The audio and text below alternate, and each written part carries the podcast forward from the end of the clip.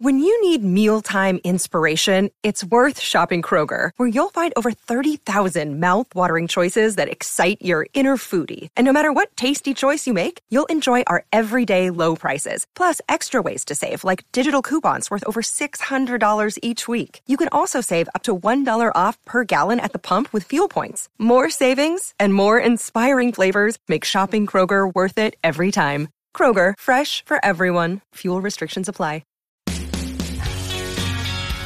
BP vuelve a tener grandes noticias para todos los conductores.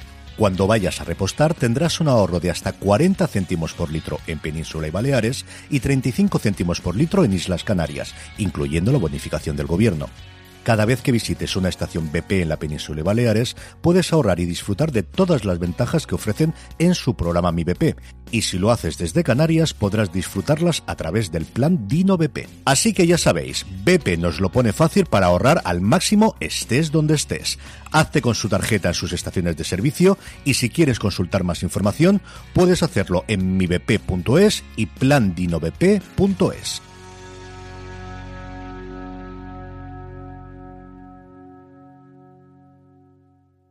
Hola a todos, bienvenidos a Review, el programa de fuera de serie en el que analizamos una serie en concreto que ya hemos visto completa y lo hacemos al detalle y con spoiler, pero eso sí, antes de entrar en la parte como spoiler, haremos una pequeña defensa o no de esta serie para que quien no la haya visto todavía no haya tenido tiempo, pues se anime a verla o decida no verla en función de lo que le digamos quizá. Eh, para hablar de esta serie, que es Detrás de sus ojos, una serie nueva de Netflix que se estrenó la semana pasada, está conmigo Antonio Rivera. Buenos días, ¿qué tal? Y yo soy Álvaro Nieva, que por cierto no me había presentado.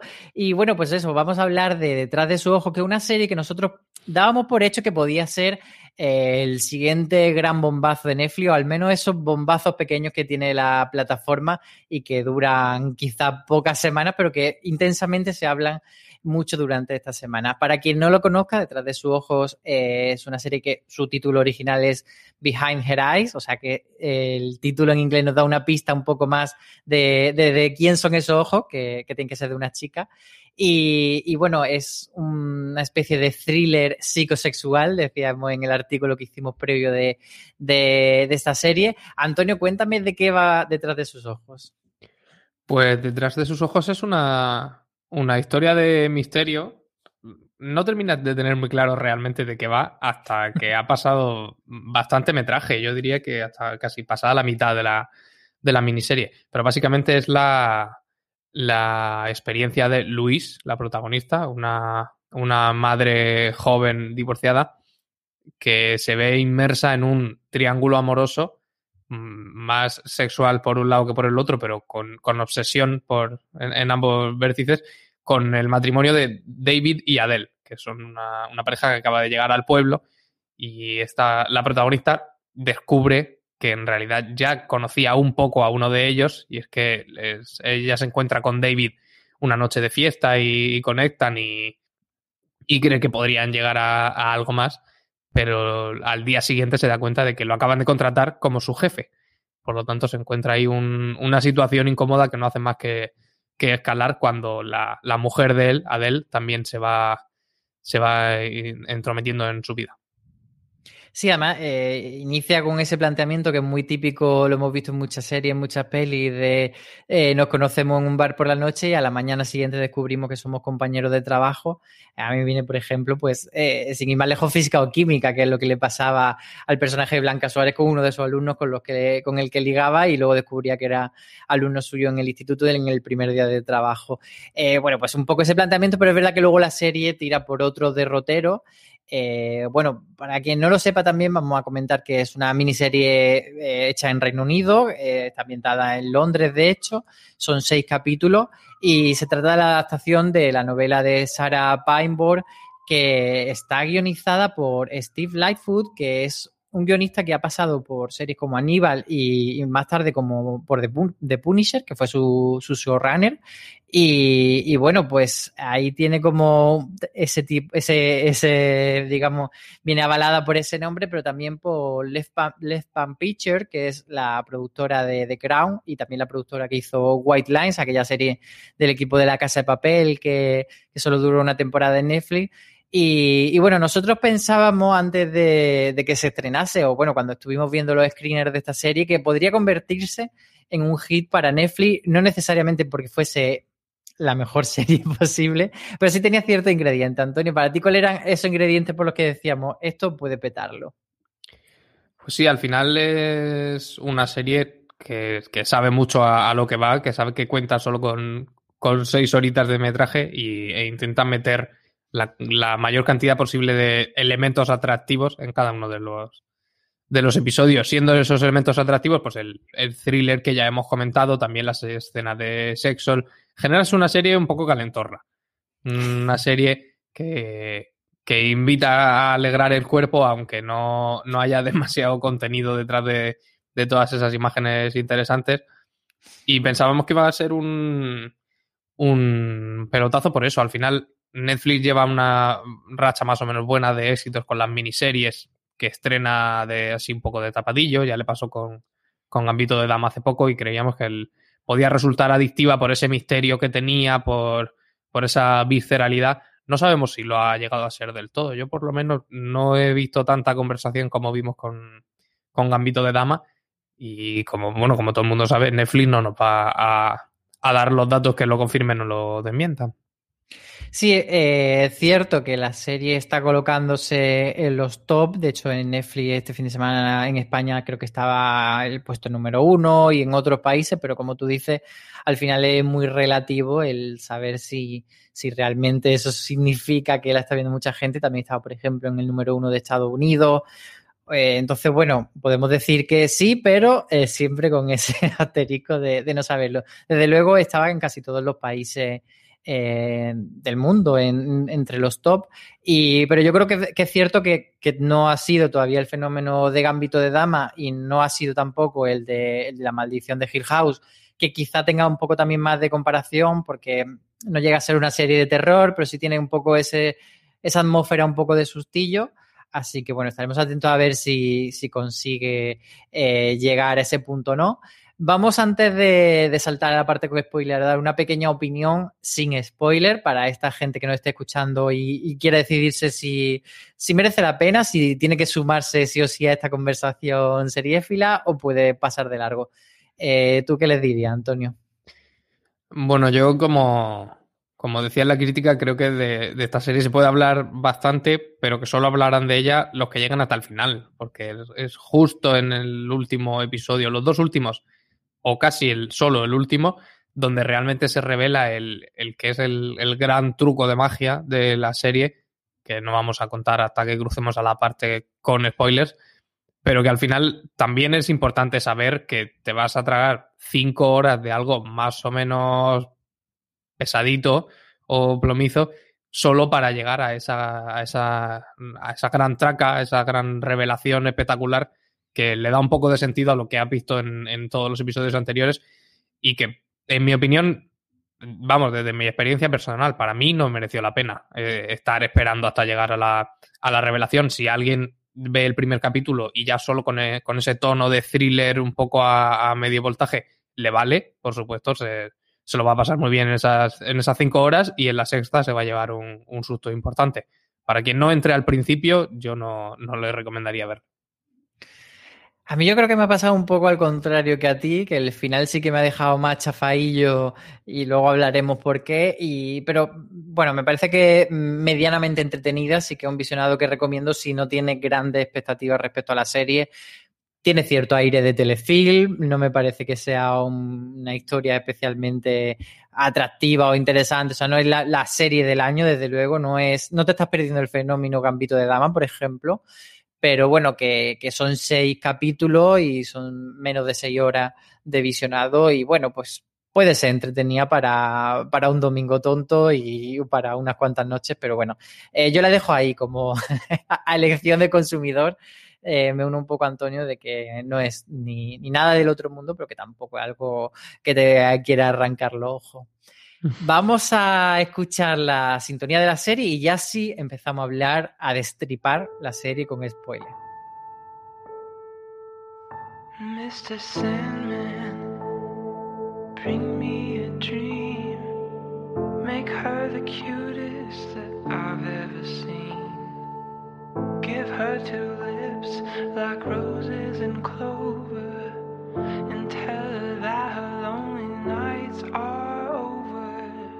Sandman, I'm so alone, don't have nobody to call my own. From sponsoring cultural events to partnering on community projects, creating youth programs to supporting first responders, at MidAmerican Energy, caring about our community goes beyond keeping the lights on. It's about being obsessively relentlessly at your service. Learn more at midamericanenergy.com slash social. Pues sí, ya podemos eh, hablar de, todo eso que esconden los ojos de, de Adele. Y, pero bueno, antes de entrar en, en pelearnos mucho o, en, en, quejarnos extremadamente sobre ese final y hablar si es una engañifa o no, sí que quiero que, analicemos un poco eh, con detalle y, y, con, y con spoiler algunos de los ingredientes que tiene esta serie, empezando por el tono, porque a mí sí que me sorprendió que, que sobre todo el personaje de Luis y especialmente en los primeros episodios tenía casi un tono de comedia y me, extrañaba porque sobre todo el personaje de Adele te lo, te lo venden con ese, aura casi mística, con esos ojos azules eh, cristalinos y esa cara hipertérrita y de repente tenemos a Luis que está como un poco más en, tono payaso. No sé si a, a, ti te pareció eso o qué es lo que te, te sorprendió de la mezcla de tonos de esta serie.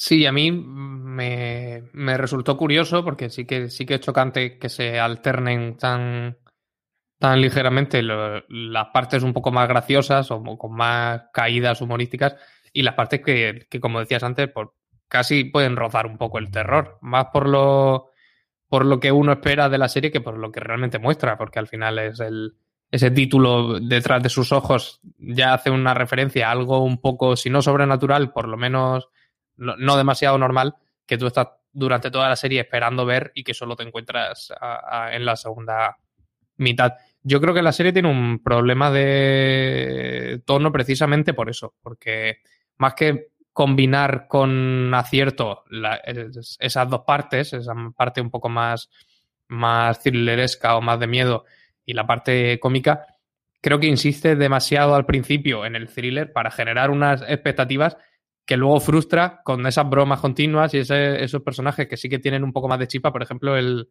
el, personaje del niño, el hijo de Luis, que tiene una caída muy graciosa y es muy, es muy entrañable, pero que a mí me parece que queda fuera de lugar precisamente por culpa de la propia serie, por la insistencia en, en esas otras partes más, en, en, esos otros tramos más intensos, que luego te da la sensación de que el, los alivios cómicos no son sino una pérdida de tiempo. Sí, yo creo que además esto lo podríamos enlazar con, con, la construcción de los personajes, porque como tú decías, Adam, que es el hijo de Luis, y Luis tienen como esa carga un poco más cómica, pero luego en el otro lado de la moneda tenemos a la pareja eh, de marras, que son David y Adele, que están a veces como en un punto un poco mmm, densito de más o como intentando ser villanescos, caricaturescos, o sea, esas partes en las que quieren la serie se empeña en hacerte que sospeches de, David y te lo quiere pintar de malo, de repente le, le ponen como un gesto demasiado intenso, demasiado eh, lúgubre, no sé si a ti también te lo parece, como que están demasiado en, en, en, forzar que sospechemos de ellos. Sí, el... hablando en plata, la serie se, se juega a no dejar del todo claro cuál de los dos es el loco, porque cuando tú conoces a la, a la pareja de David y Adele, estás seguro al instante de que como mínimo uno de los dos está un poco, un poco chalado. Encima el título español deja un poco más, más lugar a dudas porque es detrás de sus ojos, sin género. En el, en el inglés ya sabemos que la que tiene algo detrás de los ojos, que luego descubrimos lo que es, tiene que ser una, una chica y se despeja un poco más el, el enigma. Pero sí, yo creo que esto es un poco lo, lo mismo que hablábamos antes. A mí me da la sensación de que se, se pone mucha baza en, en, ese misterio de cuál de los dos será el que, el que está mintiendo y el que tiene más reprimido al, al otro, porque se plantea que pueden ser los dos, tanto David dándole esas pastillas que no sabemos exactamente lo que, lo que le hacen a Adele, como Adele comportándose de una forma extraña y, y, agrediendo a, a las mujeres que se acercan a, a David. Pero luego eso se deja un poco de lado, porque al final, el momento en el que ya se sabe cuál es el misterio, cuál es el, el ingrediente un poco más mágico o sobrenatural, la serie va por otro lado y el, el misterio se desvanece un poco. Sí, yo estoy contigo en que especialmente ella está demasiado eh, caricatura de, de loca. O sea, claramente es pues ese corte de pelo eh, tan extraño que no se le mueve el pelo, esos ojos de psicópata. Yo creo que está como demasiado cliché de, de la loca de, de peli de miedo. Y, y él sí que va fluctuando un poco más, pero también le ponen así como, pues eso, muy controlador, muy tal. Y, y bueno, ahí le, le tenemos, a él sí que le vemos un poco más faceta, es verdad que a ella también en la relación con Luis, pues le vemos como un poco más relajada, pero sobre todo a David le vemos e- esos cambios entre una, una esposa y una chica con la que se está enrollando. Y, al hilo de esto quería preguntarte qué te parece a ti la forma de retratar las relaciones que, que me da la sensación de que intenta mm, ser un poco moderno, sobre todo en la forma en la que Luis empieza a relacionarse con su exmarido, pero luego al final me parece todo demasiado clásico. Y, y también aquí podríamos enlazar con el, el tema del sexo que tú lo has nombrado en la parte sin spoiler, que tampoco, o sea, como que intenta ser un 50 sombras de Grey un instinto en ese sentido de, de decir, uy, qué, qué modernos somos con el sexo, y luego como le pasa a, esta- a estos dos referentes precisamente, luego no lo son para tanto. Sí, se queda un poco a, a medio camino. No sé si tanto en la representación en imágenes de lo, de lo que está pasando, que al final, pues la, hacerlo más o menos explícito, yo creo que ya no es ningún récord ni ningún hito hoy en día, sino en, en qué se está contando a través de esas escenas, qué hay en, en juego. Y la parte del, del adulterio de David, que al final, bueno, no lo hemos dicho, pero después de conocerse en la, en la discoteca, David y Luis, y luego descubrir que son jefe y, y subordinada, siguen teniendo una relación sexual a- al margen del matrimonio de, de este con Adele. Y creo que esa parte al final es la menos, es la menos interesante. Y me, me parece que la relación que no llega a ser sexual, pero que evidentemente hay una tensión un poco extraña o incómoda entre Luis y Adele, sí que, sí que resulta más, más interesante, porque también hay una tensión de, de control de la una a la otra y de lo que una esconde de la otra, y sobre todo de una, de una especie de adulterio del adulterio, porque al final David le pone los cuernos a Adele con Luis, pero Adele, aparte de por el factor sobrenatural que luego comentaremos y que va un paso por delante de, de todo lo que su marido piensa, también está un poco entrando en esa esfera privada de, de Luis mediante una, una especie de amistad con derechos. Y que casi parece que, que la que más engaña es Luis por ser amiga de Adele que Luis por ser amante de, David, ¿no? Sí, de hecho hay un momento, no recuerdo exactamente cuándo, pero en el que se, se hace hincapié en a, cuál de los dos quiere más, cuando realmente no ha, no ha habido relación sexual en ningún momento con Adele, pero está claro que la serie tiene eso en mente porque no, no me acuerdo si se lo dice Adele a Luis o Luis a Adele, que, que lo, lo que ella quería realmente es que la quisiera a ella más que a, a su propio marido. Sí, creo que lo dice Adele. A mí me, me llama la atención eh, de esto, pues, eh, o sea, hay una cosa que, que me parece que hay que hacer un pacto de espectador que está un poco cogido con los pelos, que es por qué Luis no le llega a decir a David que se ha hecho amigo de, de Adele. O sea, en esa, ese primer encuentro, en la cafetería, que ella se lo pide, bueno, pero una vez que ya sigue la relación, tampoco hay una necesidad de mantenerlo en secreto y no sé, es algo que en mi casa solemos, cuando alguien se queja, mm, verbaliza este tipo de queja, contesta otro, bueno, es que si no, no hay película, porque es una justificación en plan, bueno, pues porque hace falta para el guion, pero creo que no está muy bien cogido. Y luego respecto al sexo, hay un detalle que no sé si, a ver, a ti qué te parece o si estoy demasiado sobreanalizándolo, pero me parece como muy tradicional y muy burdo a la hora de representar el sexo y te voy a poner un ejemplo. Eh, cuando David tiene el sexo con, con Adele, que solo sucede en el primer episodio, eh, lo hace como sometiéndola a ella, como muy, eh, además la postura la pone en postura perrito, que es como muy, podría interpretarse como muy de él la está sometiendo a ella, que realmente no tiene por qué ser así. y se puede disfrutar muy bien todas las posturas sin que haya esa carga eh, representativa, pero yo creo que sí que le da ese, esa validez de, o sea, ese discurso se lo da la serie, porque luego cuando tiene el sexo con, con Luis, ella se coloca encima, que algo que utiliza mucho la serie y no sé por qué eh, siempre es como en plan, si se pone la mujer encima está empoderada, es como, bueno, o no, tampoco, pero no sé si, si ves como un poco este tipo de representación de- del sexo. Sí, yo como, como te digo no le presté demasiada atención, pero est- está claro que es algo que en, en las series tienen en cuenta, más allá de que las diferentes posturas sexuales tengan origen o no en una escenificación de relaciones de poder, yo creo que es más por, por directores o, o directoras de escena que se vienen un poco arriba y deciden que, que todo lo que hay en, en esa secuencia tiene que tener un significado, precisamente pensando en que luego nosotros nos vamos a sentar aquí en, en un podcast a, a debatir si lo tiene o no. Y yo creo que tú y yo ya lo hemos hablado alguna vez, pero en, en Juego de Tronos, por ejemplo, eh, está muy claro y es, es el recuerdo que yo, el, el ejemplo que yo siempre recuerdo más claro, porque precisamente un... De Daenerys, ¿no? Sí, una. Yo, es, es un poco off topic, pero yo tengo una relación un poco rara con Juego de Tronos. No sabría muy bien decirte qué personaje se lo dice, pero una amiga de Daenerys, cuando está con el Khal Drogo, le dice como no, no tienes que tener sexo como una esclava, sino como una reina o algo así. Y eso significa literalmente cambiar de una postura en la que ella está debajo a una postura en la que ella está arriba. Y al Sí. final del episodio se pasa y entonces hay una música épica la que de repente se ha empoderado por cambiar de, de posición en el sexo. Y supongo que aquí lo tienen en cuenta, claro, pero, pero no, no creo que, como decía antes, no creo que termine de tener significados dentro del, de la relación entre los tres personajes, porque a mí la parte que más me interesa es la, la de Luis y Adele, precisamente, donde no hay sexo. Lo de David y Luis es un escarceo un poco convencional y ya está. Sí, además que creo que intenta un poco escandalizarnos con las escenas de sexo, pero al final acaban siendo demasiado suaves, o sea que tampoco creo que eso sea algo que aporte especialmente. Respecto al misterio, ¿tú crees que aguanta el misterio o se diluye? ¿Te, dejó, te tuvo en tensión? ¿Te engañó? ¿Cuál fue tu relación con la serie a lo largo de, de los episodios en este sentido? Yo creo que el misterio es una trampa total.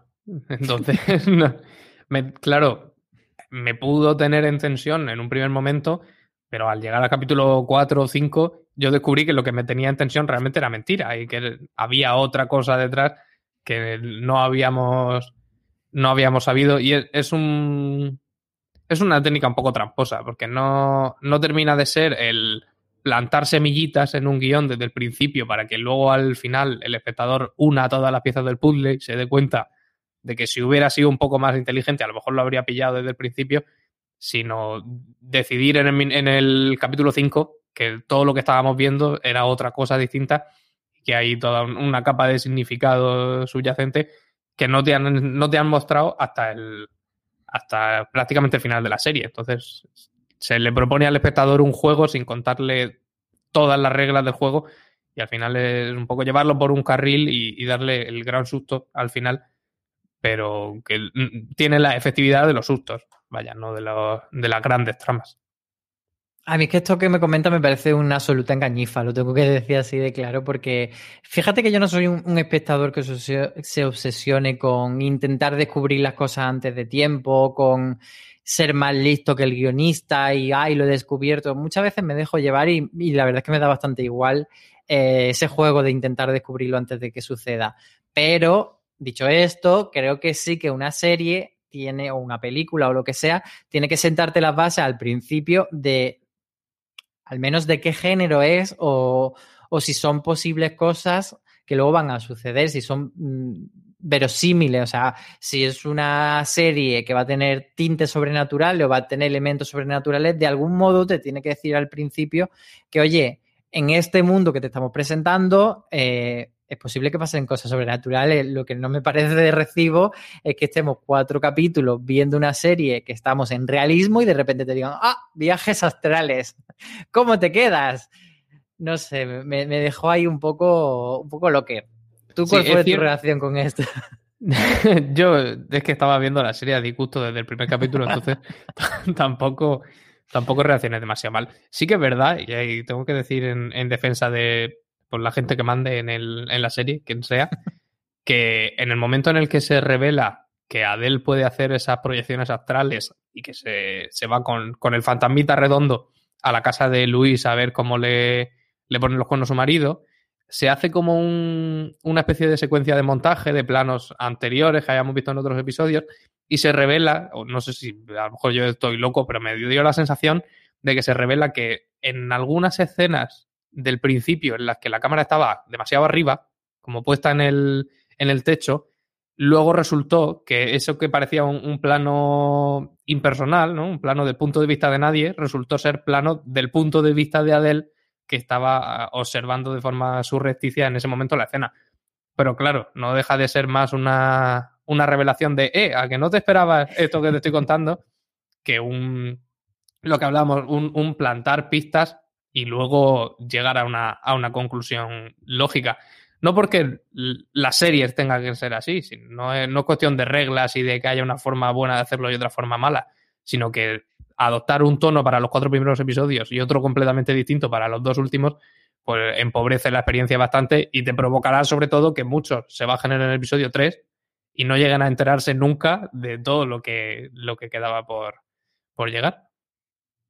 Sí, que a mí me da la sensación de que hemos estado viendo, pues eso, eh, una película de domingo de tarde, eh, de estas de, crímenes en un pueblo austríaco, en esa investigación que tiene Luis buscando a la anterior chica de, del bar de donde vivieron, eh, David y Adele y tal. O sea, me parece que eso está como en un tono totalmente diferente a, a esto de los viajes astrales, que bueno, o sea, yo he de reconocer que una vez que ya meten ese ese factor tan tarde en la serie, pues ya fue como, pues venga, pues que sea lo que Dios quiera y vamos para adelante con todo. Ya me da un poco igual y, vamos a acabar esto porque son seis capítulos. Pero sí que tuve un poco esa sensación de engaño. Y luego ya pues podemos hablar de, del final. Eh, cuéntame tú.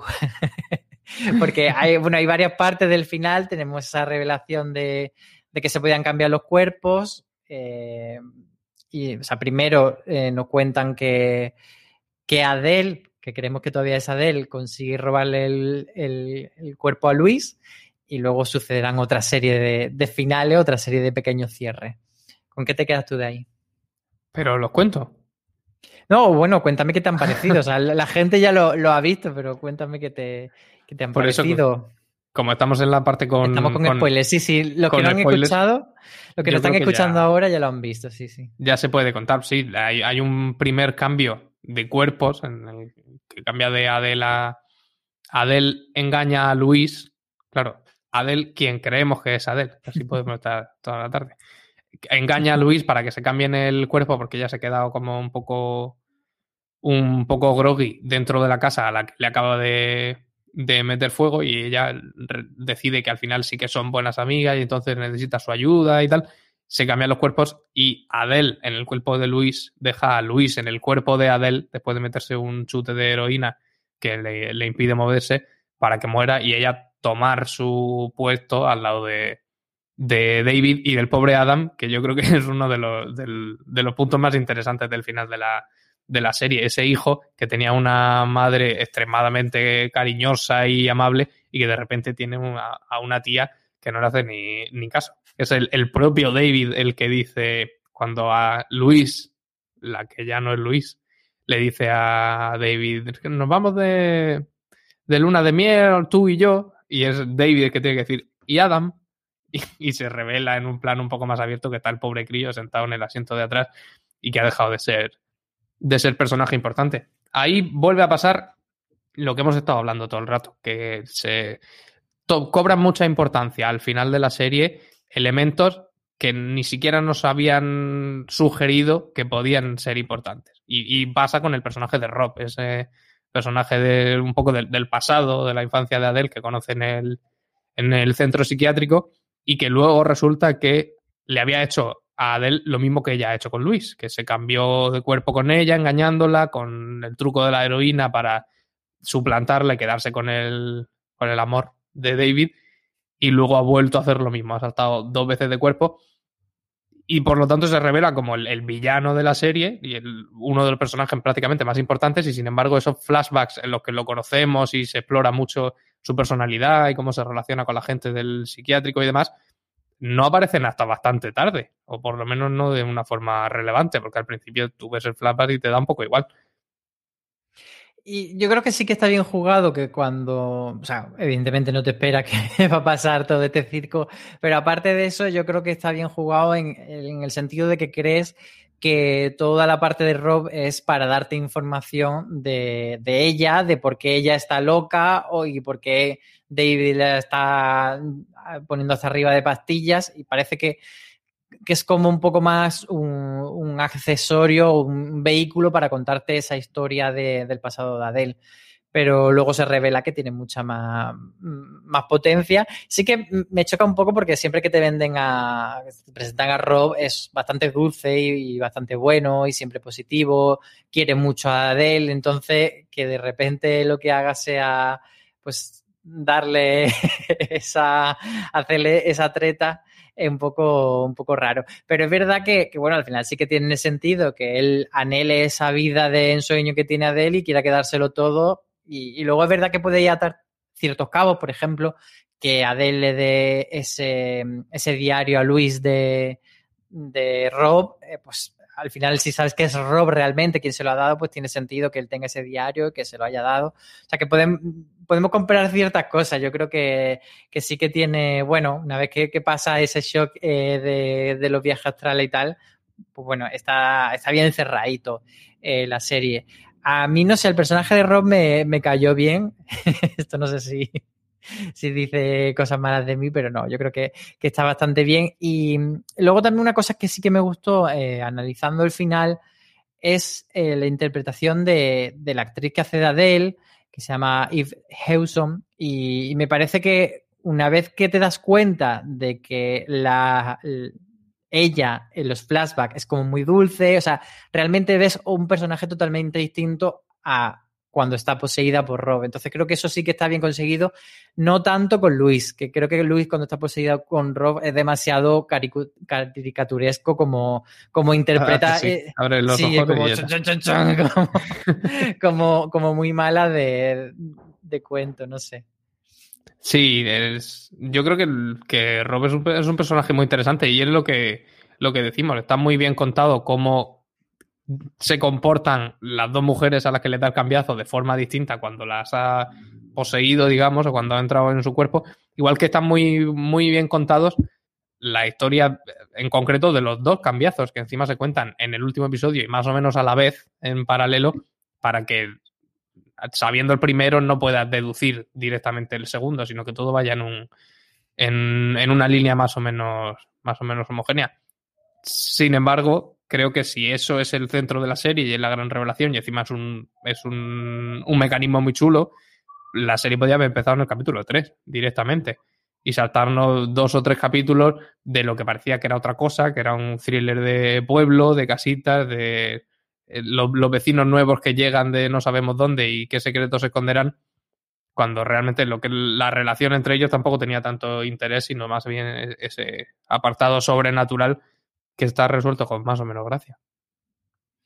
Pues sí, eh, yo sí que antes de que nos vayamos, eh, quería preguntarte sobre una hipotética segunda temporada, porque ya sabemos que detrás de sus ojos y que ese misterio detrás de su ojo, como decía Paquita de Puente Viejo, pues ese es el secreto, pues detrás de su ojo estaba Rob, ya está todo desvelado, pero por otro lado, eh, a mí me queda la duda de si podría haber una segunda temporada pues eso insisto en que es una miniserie, pero que miniseries que se han convertido en serie hemos visto ya varias últimamente, Big Little Lies, por ejemplo, y yo de hecho escribí un artículo esta semana en fuera de series.com eh, tirando un poco de declaraciones de, los actores.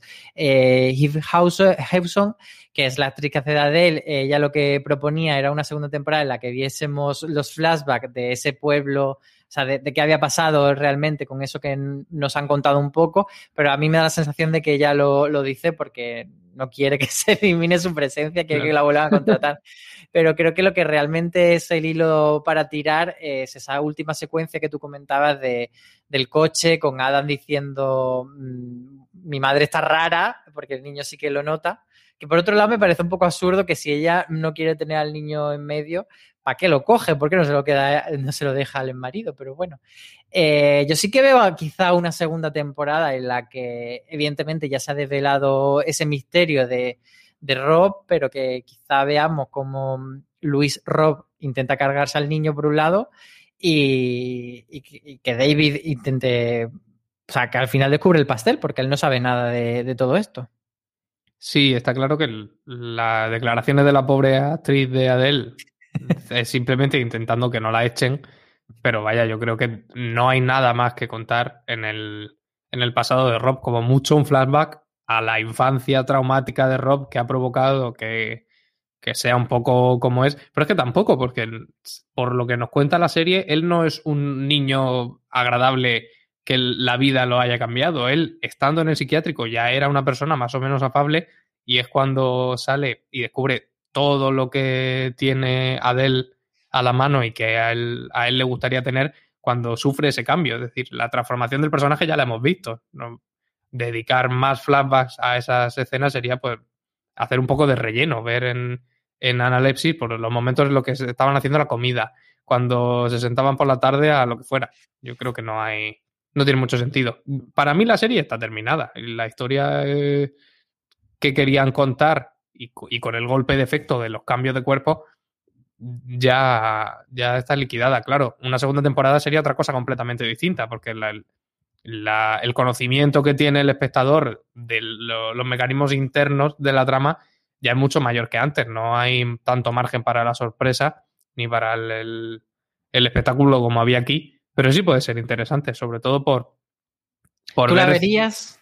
Mójate. Yo no la vería, vamos. Pero, pero, creo que sí que puede haber, haber margen para hacer algo interesante, sobre todo por saber si el hecho de que Rob interpretando a Adele diera tanto el cantazo que el, el, propio David ya terminara harto de ella, incluso pensando que era su mujer, fue un fallo de Rob o es algo inevitable y entonces va a volver a pasar con Luis, porque aquí, aunque Luis se comporta de forma tan extraña, parece que a David le da igual o no se da cuenta y que todo es maravilloso. Pero quizá dentro de cinco meses vuelve a, a notar algo, ese olorcillo raro que le dice que, esa persona no es, no es la persona de la que él se había enamorado.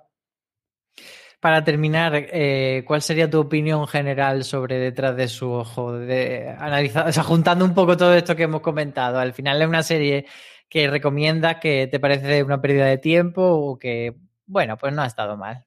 ¿Con qué te quedas?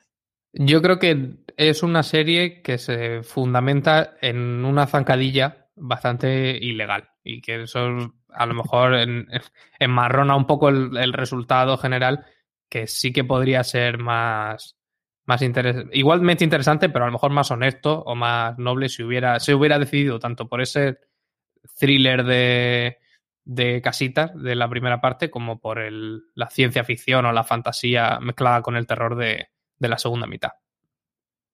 Sí, yo creo que no lo podía haber dicho mejor. Yo en general eh, sentí un profundo rechazo cuando me di cuenta de, de, cuál era la gran revelación y me sentí un poco engañado, pero es cierto que, que luego lo analiza y más o menos te encaja y tal.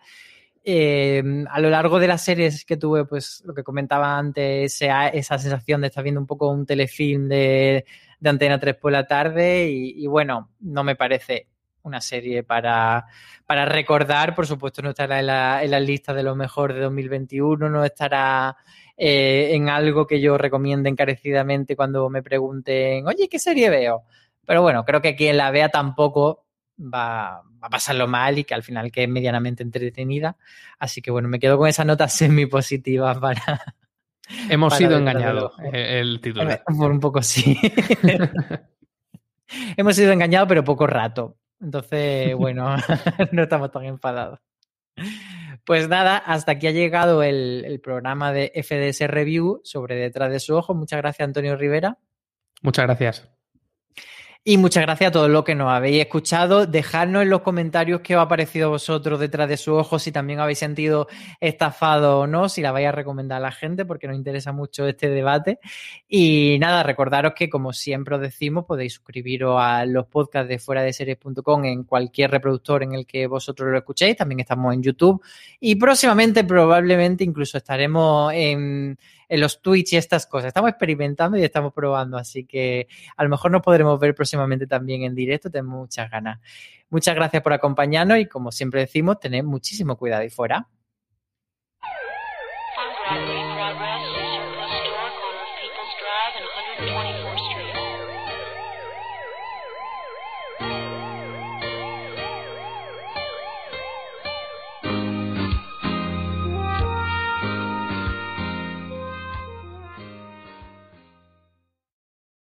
From sponsoring cultural events to partnering on community projects, creating youth programs to supporting first responders, at MidAmerican Energy, caring about our community goes beyond keeping the lights on. It's about being obsessively relentlessly at your service. Learn more at midamericanenergy.com slash social. As fall fills up with activities and obligations, even a small time saver can feel like a big help. Grammarly is an all in one writing tool that makes clear, concise communication easier than ever, so you can finish your work earlier and head off to family dinners, social events, and fall weddings. Grammarly is free to download and works where you do, so every project gets finished quicker. Make sure your writing is free of mistakes with Grammarly's free, comprehensive writing suggestions and get an instant take on how your message comes across with the free tone detector. Let Grammarly Premium's sentence clarity rewrites help you find the perfect words on the first try. You'll be confident writing client emails, deadline driven reports, and presentations without staying late at the office. Get more time back in your day by writing with Grammarly. Go to grammarly.com slash podcasts to sign up for a free account. Then get 20% off when you're ready to upgrade to Grammarly Premium. That's grammarly.com slash podcasts.